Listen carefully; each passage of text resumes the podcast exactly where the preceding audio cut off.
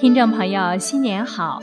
心语欢迎您再次收听明慧广播神传文化节目。值此新春佳节之际，我们来谈谈传统节日的文化内涵。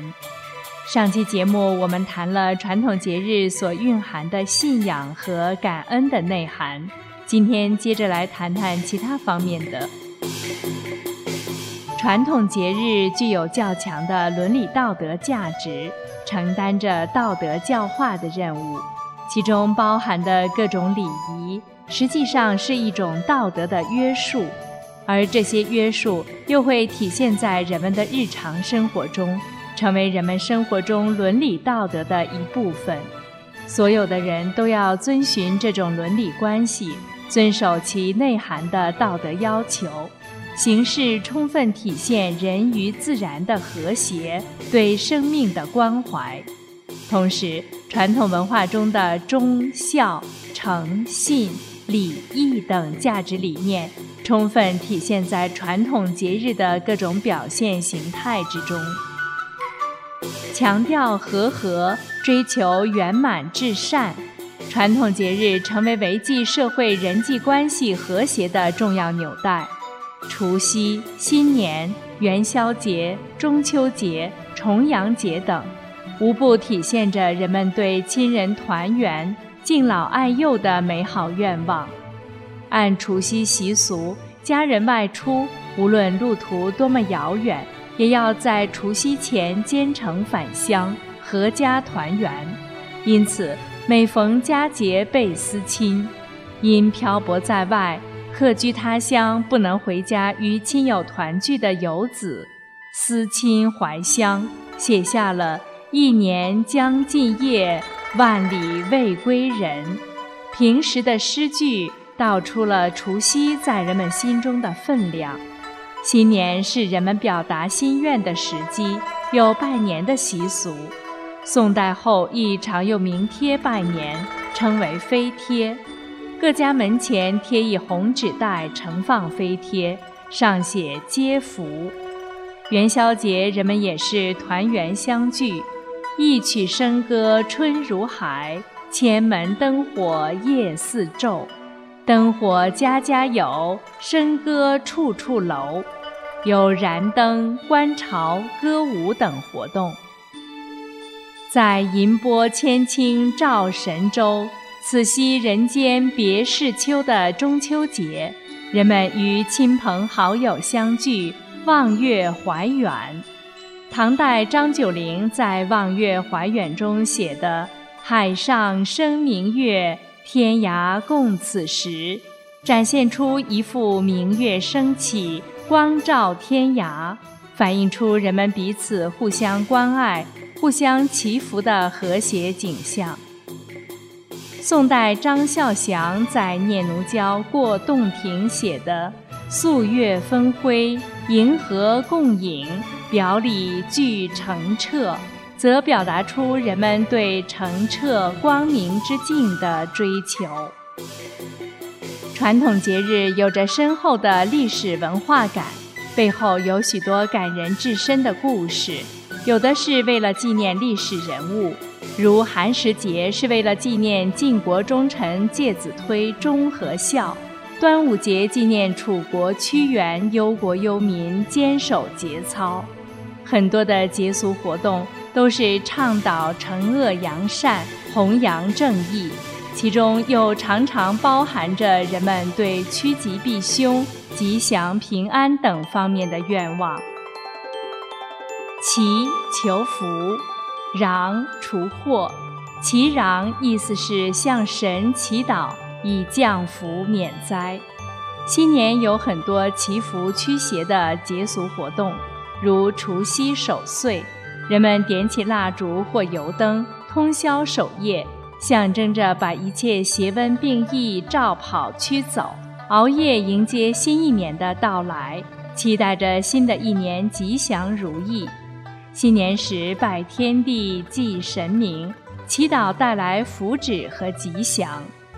元宵节人们燃放灯火，歌舞声乐，表达驱邪迎祥、祈许光明之意。新年时家家爆竹，户户焰火，不绝于耳。古时人们燃放爆竹的目的是驱除邪魔鬼怪、迎神喜庆等。宋代范成大在《爆竹行》中描述了除夕夜燃放爆竹时人们的内心祈祷：一声两声百鬼惊，三声四声鬼潮清，十声连百神道宁，八方上下皆和平。新年时，人们还要贴春联、年画、福字等，就是将大红春联贴于门的两边，红底黑字，稳重而鲜艳，表达人们新年吉庆、驱邪迎祥。传统春联有“天恩深似海，地德重如山，天地风霜尽，乾坤气象和”等。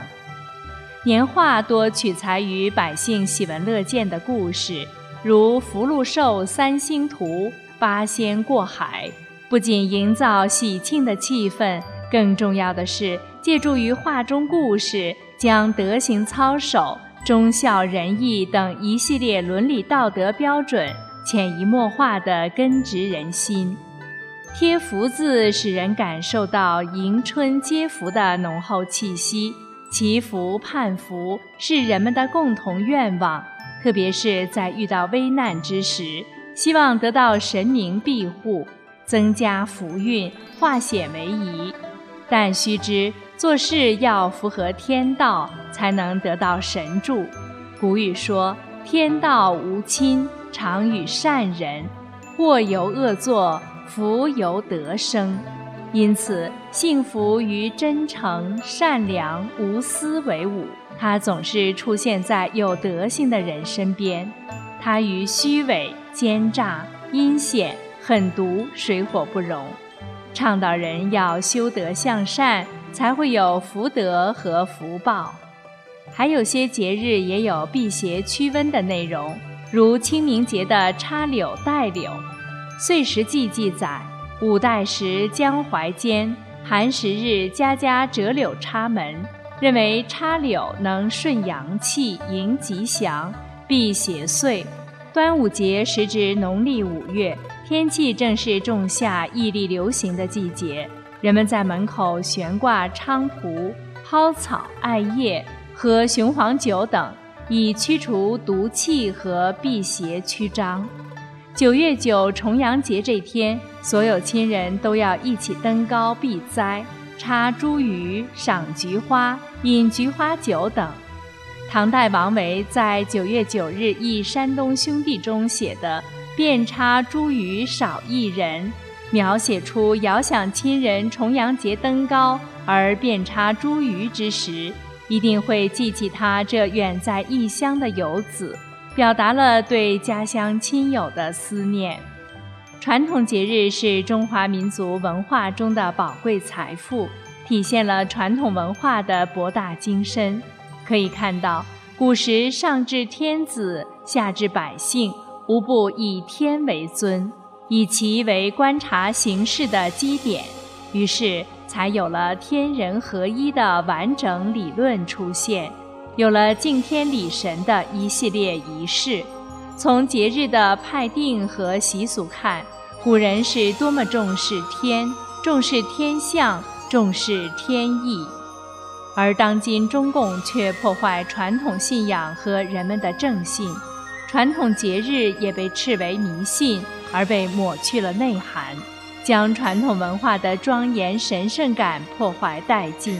强制给人们灌输无神论和斗争哲学，使道德沦丧，妄想把人们带向堕落的深渊，遭天谴已是必然。